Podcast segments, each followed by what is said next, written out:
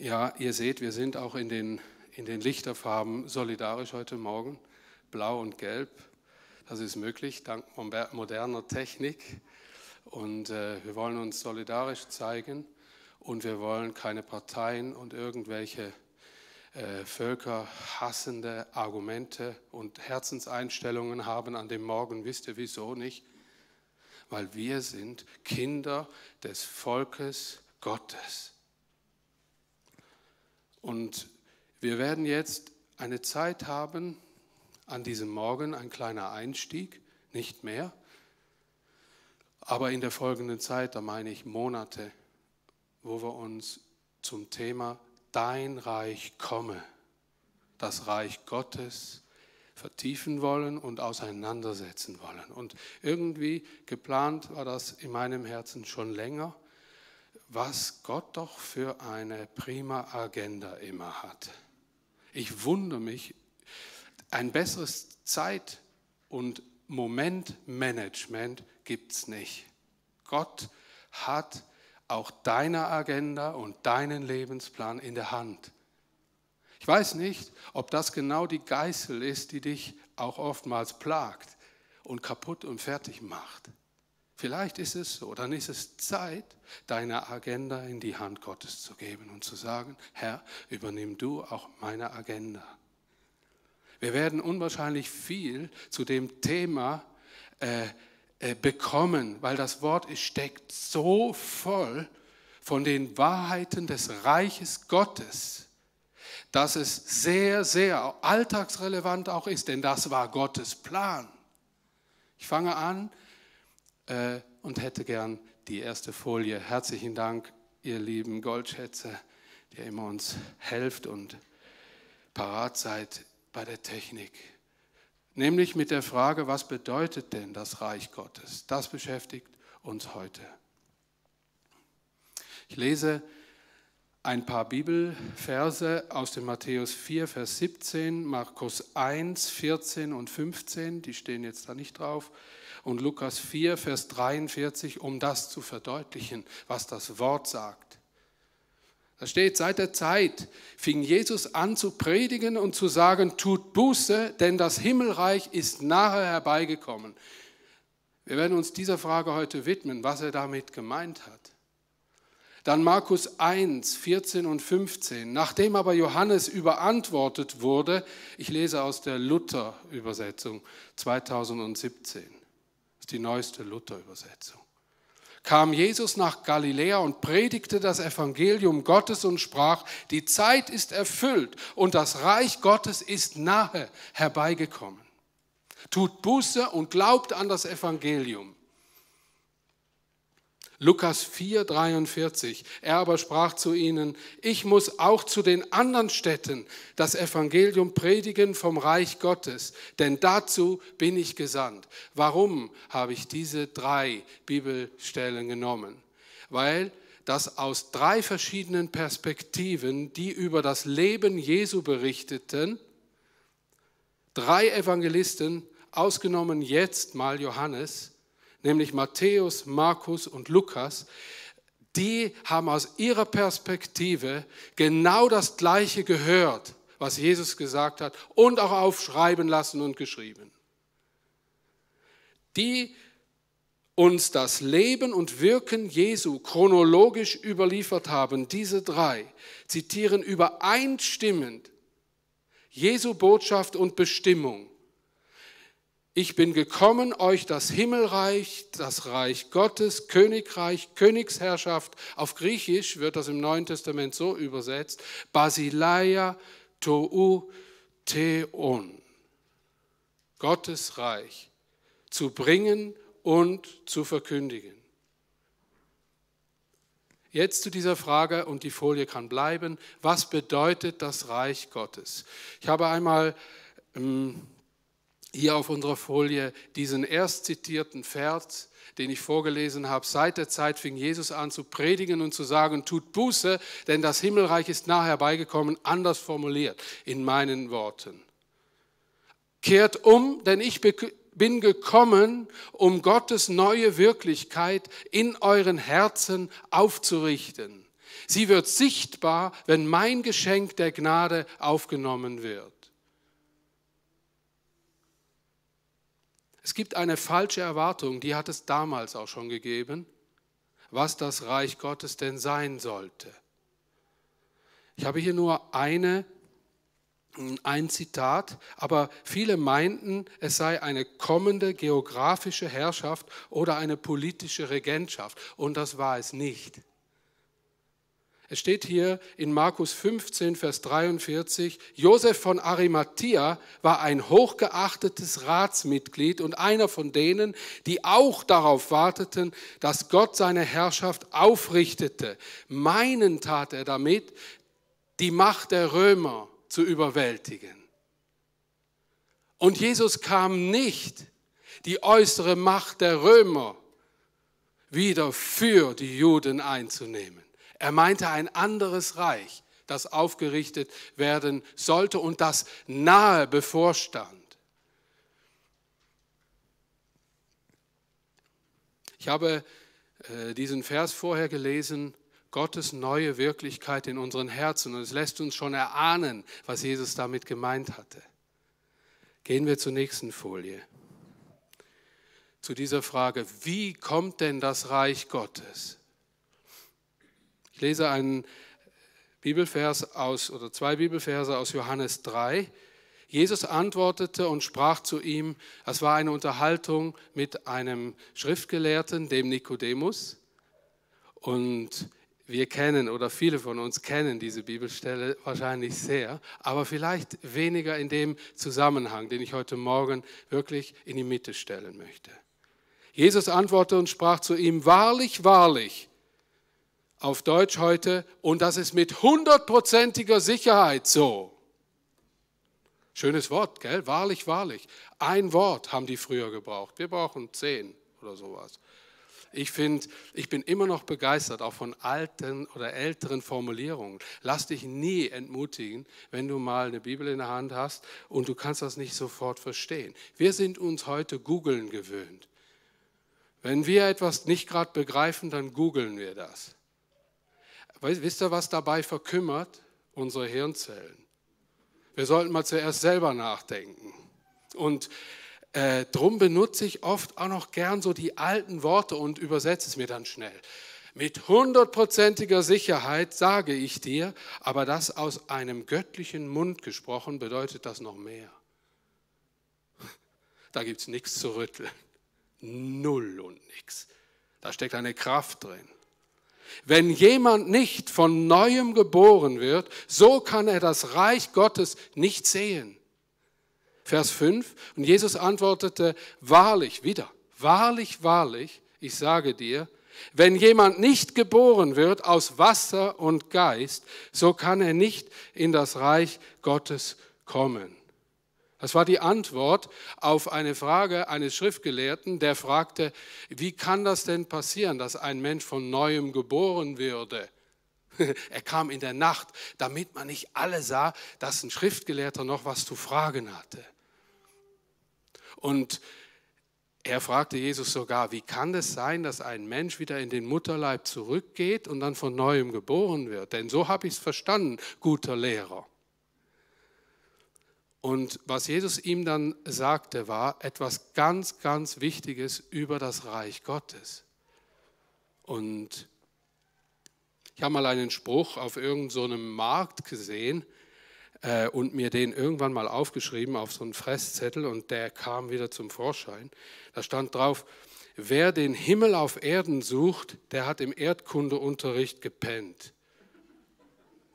Und lang habe ich gedacht, ja, okay, das verstehen nur die frommen Leute.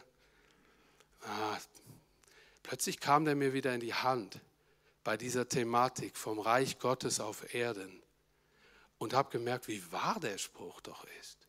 Wer den Himmel, hör mal, wenn, wenn wir jetzt so sagen würden, der Himmel ist auf Erden, was würden in der heutigen Zeit, in den jetzigen Tagen die Leute dir wohl antworten? Rat mal, dreimal. Wo ist denn der Himmel genau? Also na, im Osten sicher nicht im Moment. Wisst ihr, was wir heute Morgen proklamieren können? als Christusgläubige, die meisten vielleicht, ich weiß es nicht, Menschen, der Himmel, das Himmelreich Gottes ist auf der Erde und auch im Osten. Weil die Menschen menschlich messen, sehen sie ihr Reich, das irdische Reich und was darin passiert. Und da passieren im Moment schreckliche Dinge.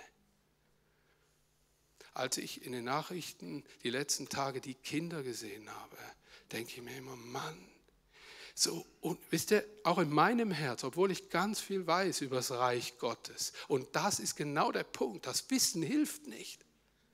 Entweder ist das im Herzen drin, dein Kopf sagt dir immer wieder was anderes. Ich habe immer wieder gesagt, mehr denn je als in den letzten Zeiten und Jahren, die himmelschreiende Ungerechtigkeit hast du auch. Du und ich.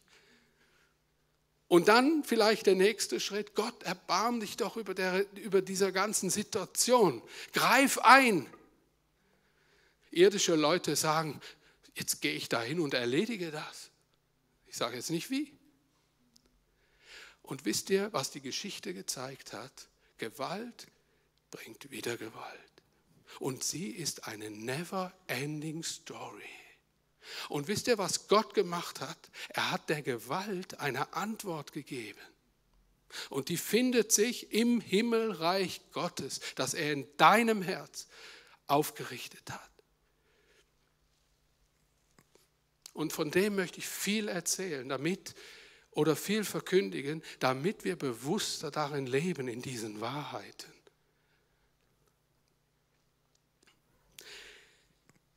Das Reich Gottes dringt in unser Herz durch den Glauben an Jesus Christus. Ich möchte das mal so äh, auf, aufzeigen. Wenn das die Welt ist, dann ist es nicht so, dass Gott uns aus der Welt genommen hat und wir machen hier außerhalb der Welt eine fromme Party und morgen gehen wir wieder in die Welt. wenn Gottesdienste eine reine fromme Party bleiben, dann haben wir die Lehre des Reiches Gottes nicht verstanden. Und es ist so, dass Gott uns in diese Welt gestellt hat. Also, das Reich Gottes in unser Herz durch Gnade hineingepflanzt hat, in der Kraft seiner Auferstehung und wir in der Welt gesetzt sind, dieses Reich Gottes auszubreiten. Wisst ihr, wir leben nicht eine Parallelwelt, sondern eine, ein Reich in einem Reich. Und Jesus hat das, diesen Durchdringungsvorgang des Reiches Gottes mit dynamischen Bildern und Vergleichen untermauert. Könnt ihr euch an Gleichnisse erinnern wie das Salz, das Licht, wie die Hefe, wie ein Baum, organische Bilder. Wisst ihr, wie viel Munition das ich bekommen habe als Pastor, euch in der nächsten Zeit über das Reich Gottes verkündigen zu dürfen. Wunderbar, ich freue mich, ich bin schon voll dran. Ich freue mich drauf. Wisst ihr wieso? Weil es in eine, eine Zeit ist, in dem wir immer mehr sehen und immer mehr praktisch, auch fast an uns merken, wie wichtig das da ist, hier immer weniger Kompromisse zu machen und unterscheiden zu können. Wir sollen mündig werden. Mündig werden im Wort, in dem Hunger und Durst vom Heiligen Geist geführt zu werden, anstatt nur durch die Medien fremdgesteuert zu sein, durch ganze Wochen und Jahre hindurch. Wisst ihr, ich weiß, wie anstrengend das das ist. Aber Gott sagt, ich verschone euch nicht, ich habe euch in die Welt gestellt und nicht aus der Welt herausgenommen. Es ist mein Plan. Im Glauben an Jesus Christus beginnt das Reich Gottes durch Gnade. Der Mensch, der zum Glauben findet, legt das Zeugnis der Taufe ab. Wieso? Weil er die Kraft seiner Auferstehung nachempfindet, indem er sich taufen lässt, mit Christus gestorben und mit ihm auferstanden zu neuem Leben und lebend in dem neuen Reich Gottes. Darum hat Jesus die Taufe auch nicht als Option hingestellt, sondern er hat sie befohlen. Taufet sie und macht zu Jüngern. Und da in dem Wort Taufe, da steckt ja so viel Gewaltiges auch drin. Baptizio heißt durchtränken, kommt aus der Tuchfärberei. Dass die Farbe das Tuch durchwirkt, ganz durchtränkt, nicht einfach lackiert sondern wir sind durchtränkt mit der Kraft der Auferstehung Jesu, wenn wir uns taufen lassen im Glauben. Und da ist eine Verheißung drüber. Und ich finde das so schön. Und wisst ihr, ich sehne mich danach, dass Menschen auch unter uns zum Glauben kommen. Dieses Reich Gottes empfangen, in das Reich Gottes hineingeboren werden und sich taufen lassen. Und dieses Zeugnis ganz neu stark wird hier unter uns. Wisst ihr, als was wir immer galten in der SPM, anfänglich, als ich anfing zu dienen, äh, habe ich mir von weiter her immer unser Taufbecken ausgeliehen das wir hier immer vorne hinstellen. Und immer wenn ich kam, um das auszuleihen, hat mir der Pastor gesagt, der Täufer kommt wieder. Und er hat mir dann immer äh, ganz wehmütig gesagt, ich habe dieses Becken schon so lange nicht mehr gebraucht. Und ja, das hat mir immer wieder so zu denken gegeben, weil ich glaube, dass das ganz starke, starke Zeichen sind auch der Empfang des Heiligen Geistes, wenn ein Mensch sich ausstreckt und sagt, Herr, und du sollst mein König, der König meines Herzens sein. Der König, denn du hast dein Reich in mich gepflanzt und wer ist da der Chef? Nicht ich, du. Es ist also kein kommendes Ereignis, das ist die letzte Zeile hier auf der Folie. Es ist eine neue innere Lebensexistenz des Menschen. Folie 3. Was meint Jesus mit nahe herbeigekommen? Ich komme wieder auf unseren Bibelvers, die neue Wirklichkeit Gottes besteht in Autorität und der Kraft der Auferstehung. Was meint nun Jesus? Seit der Zeit fing Jesus an zu predigen und zu, zu sagen, tut Buße, denn das Himmelreich ist nahe herbeigekommen. Jesus sagte nicht, bekehrt euch noch schnell, bevor es zu spät ist und das Gericht über euch und das Reich der Römer hereinbrechen wird. Jesus sagte, kehr um, solange das Geschenk des neuen Lebens, der neuen Wirklichkeit in greifbarer Nähe ist. Das Kommen des Reiches Gottes ist keine Endzeit-Drohbotschaft, es ist eine Frohbotschaft. Schön, oder? Warum sagte er das nun? Die Antwort ist, Nahe war der Moment seiner Auferstehung gekommen. Das war der Grund, warum er das sagte. Nahe war der Moment seiner Auferstehung. Und vor der Auferstehung folgte der Sieg über Tod und Hölle und Verdammnis. Das war nahe herbeigekommen.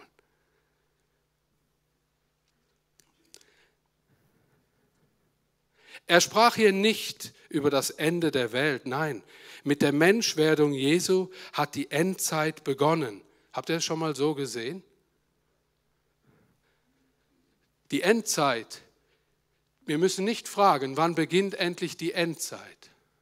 Mit dem Kommen Jesu hat die Endzeit bekommen, begonnen. Mit der Menschwerdung die Möglichkeit der Wiederherstellung des Menschen zu Gott nach dem Sündenfall. Wisst ihr, menschlich gesehen Jetzt komme ich wieder zum irdischen und himmlischen. Wir werden das immer wieder hören. Die Ansicht, die irdische Ansicht ist die, jetzt leben wir in der Endzeit, weil wir Repressalien erleben. Die Zeiten ändern sich, es, ist, es folgt eine Katastrophe nach der anderen. Habt ihr auch gemerkt, dass sich fast die Ereignisse die Hand gegeben haben? Und wir ahnen dahinter eine Macht, die uns jetzt beschäftigen will oder die Menschheit auf Erden beschäftigen. Ich habe die Antwort nicht, aber ich beobachte es auch, irdisch gesehen.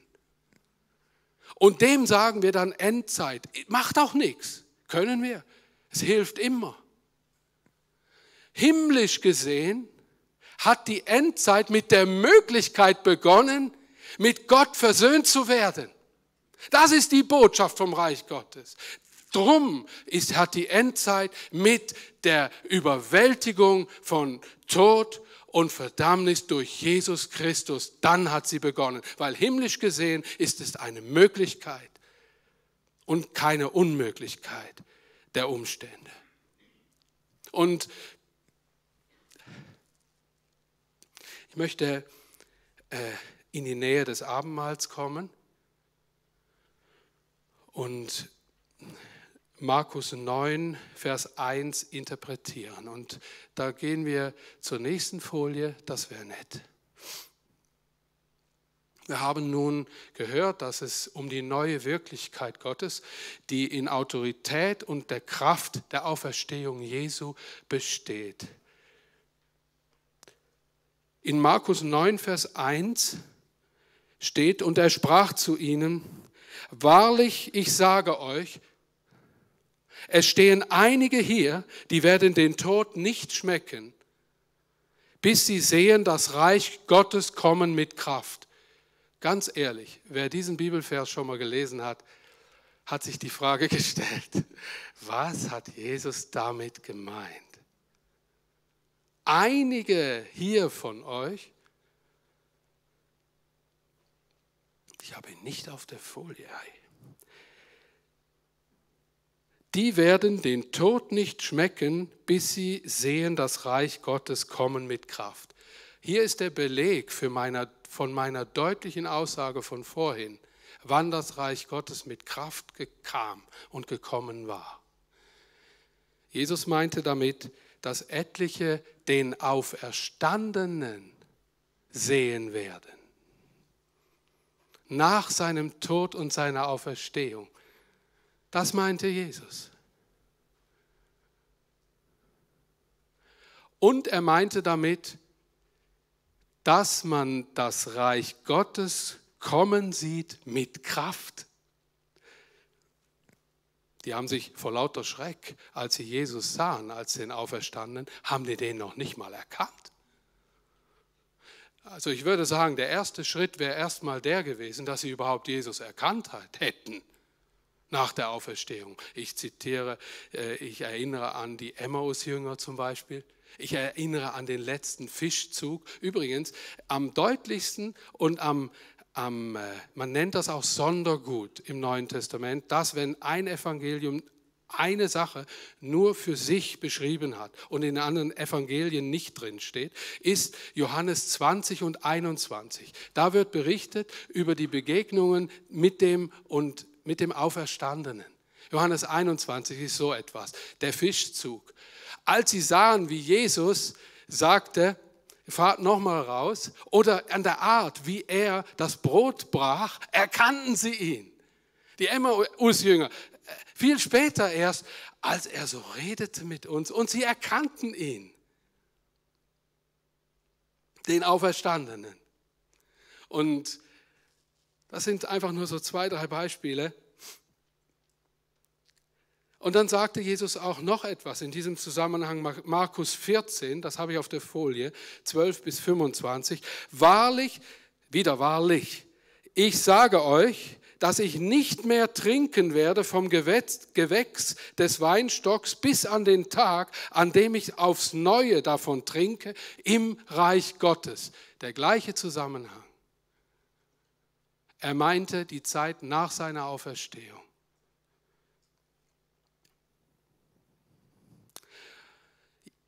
Ja, äh, ich möchte dies als kleinen Einstieg in die Bedeutsamkeit des Reiches Gottes mal einfach betrachten. Und es geht ja weiter. Es gibt noch so viel weiterzugeben. Ihr selber habt alle eine Bibel, sehr wahrscheinlich zu Hause oder auf eurem Handy. Beschäftigt euch doch mit dieser Thematik und lest mal ganz besonders mit dem Fokus Himmelreich, Reich Gottes äh, eure Bibeln durch, weil die Übersetzer haben da immer wieder verschiedene Worte auch benutzt. Es ist nicht immer so einfach zu erkennen. Ich werde sehr viel die Luther-Übersetzung nehmen, weil da äh, sehr viel stärker betont wird und dieses Wort benutzt wird. Und ich möchte bitten, dass das Team vom Abendmahl, die Lobpreisgruppe nach vorne kommt und wir gemeinsam das Abendmahl nehmen dürfen und können. So, ich habe viele Dinge einfach zum Ausdruck gebracht und einfach gesagt und zitiert aus dem Wort. Und eure große Frage, und hoffentlich bewegt sie euch auch, ist, wie bewusst und wie klar ist mir das denn persönlich, in diesem Reich Gottes zu leben und zu sein? Wie deutlich und wie bewusst lebe ich da drin? Und dann kommt auch der Hunger zu wissen, was das alles bedeutet, wenn man da drin lebt. Es sind oftmals die Gangweise, die Gott geht, ist oftmals komplett konträr zu unserem Denken. Ihr werdet immer wieder überrascht sein, dass Gott ganz andere Wege geht. Wie zum Beispiel, wie zum Beispiel begegnete Jesus der Übermacht, der Bedrücker. Wie zum Beispiel als Lamm. Er ließ sich schlagen. Durch seinen Tod gewann er viel mehr, als wenn er die himmlischen Heere gerufen hätte und ein Massaker veranstaltet hätte. Wisst ihr, er hat eine Andeutung gemacht im Garten Gethsemane. Als ihn jemand verteidigte und ein Ohr abhieb, hat Jesus solch eine Andeutung gemacht und hat gesagt, ich hätte die himmlische Herrscharen rufen können und die hätten hier leichtes Spiel gehabt aber steck dein Schwert weg. Wer mit dem Schwert kämpft und tötet, wird durch Schwert umkommen. Wisst ihr, was das war? Das war eine Lesson, eine Lektion des Himmelreichs. Wir haben stärkere Waffen. Wisst ihr, was die stärkste Waffe ist in dem, in dem Ostkonflikt? Die Kraft Gottes. Ist mit drin. Was wir machen sollten, ist die Gemeinde Gottes in der Ukraine stärken, durch Rückendeckung, durch Gebet. Natürlich, natürlich Wort und Tat, das ist Mission. Ist klar, ist uns allen klar, oder? Aber auch Wort, Proklamation, Manifest. Wisst, was ich meine? Ist das, was wir tun wollen als Gemeinde hier auch. Und wir hören nicht auf damit. Wir beten, wenn wir sind in einem anderen Reich unterwegs, aber wir sind nicht weltfremd und die Dummen der Nation. Wir wissen, dass Gott kann und Gott will, auch wenn Menschen sterben. Wisst ihr, was dann unsere Zielrichtung sein sollte, weil wir mit im Reich Gottes unterwegs sind, dass Menschen sterben? Ja, das ist ein Elend. Das ist Riesenmist. Das ist eine Ungerechtigkeit. Aber wenn sie gottlos sterben, ist der Mist noch größer. Das ist schlimm, dass ich solche Sachen hier sage. Es tut mir auch leid. Ich will, ich will nicht despektierlich sein. Ich will nur sagen, so sollte unser Herz auch für unsere Nachbarn brennen. Nicht jetzt plötzlich für all die armen Leute in der Ukraine. Auch im Wohlstand sterben Leute ohne diesen Gott. Mann, Lass uns wieder neu aufstehen und weinen, weil aus Gottes Perspektive ist das der größte Verlust, wenn Menschen ohne Gott sterben. Oftmals ist es das Leid, das die Menschen erst zu Gott hin befördert. Wisst ihr wieso? Da liegt auch eine Antwort drin. Weil das Leid ein ungewohnter Zustand ist für die menschliche Seele. Und sie sich erst dann plötzlich fragt, gibt es da noch was anderes? Darum.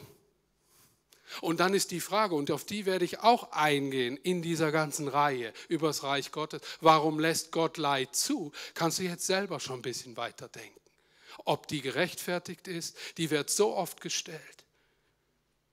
Menschen, die im Himmelreich Gottes bewusst leben, haben Antworten auf solche Fragen.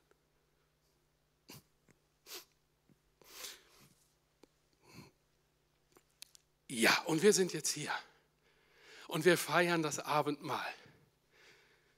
Und wir feiern Jesus, der was gemacht hat?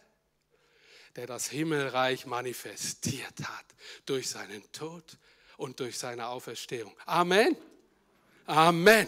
Und darin wollen wir leben und wir wollen ihn feiern. Wir wollen ihm danken dafür von ganzem Herzen und uns das ganz dolle bewusst machen. Die Lobpreisgruppe wird uns leiten während dieser Zeit. Danke und lasst uns beten über dem Brot. Und Jesus nahm das Brot, er brach es. Kannst du das zusammenfalten? Das wäre nett. Und er dankte.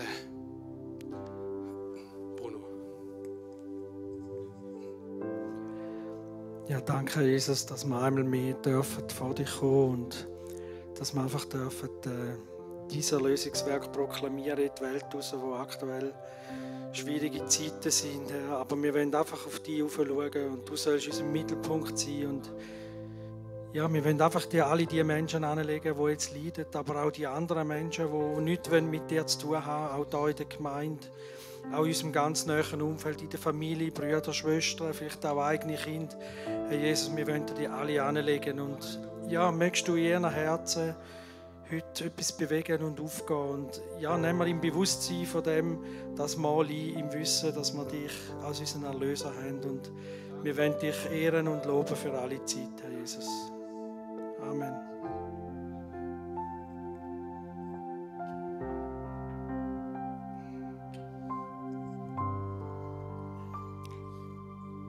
Danke, Vater, hast du auch deinen Sohn gegeben. Danke, hast du Jesus dein Blut vergossen für uns. Danke, hast du den Weg frei gemacht.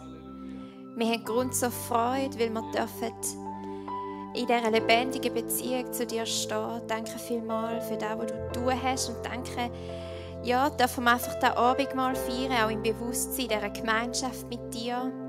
Danke, dürfen wir an deinem Tisch sein. Danke, verurteilst du uns nicht. Danke vielmals für das, was du tun hast, für jeden von uns. Danke, möchtest du die Beziehung und danke dürfen wir da einfach als Zeichen nehmen in dieser Verbundenheit. Danke vielmals für die Gemeinschaft, wo wir jetzt einfach dürfen feiern miteinander, mit dir. Danke, bist du da. Danke, liebst du uns so sehr, dass du da auf dich genommen hast, das Kreuz. Und danke, lebst du. Danke, lebst du und lebst du in unserem Leben und möchtest du auch in jedem einzelnen Menschen einfach leben.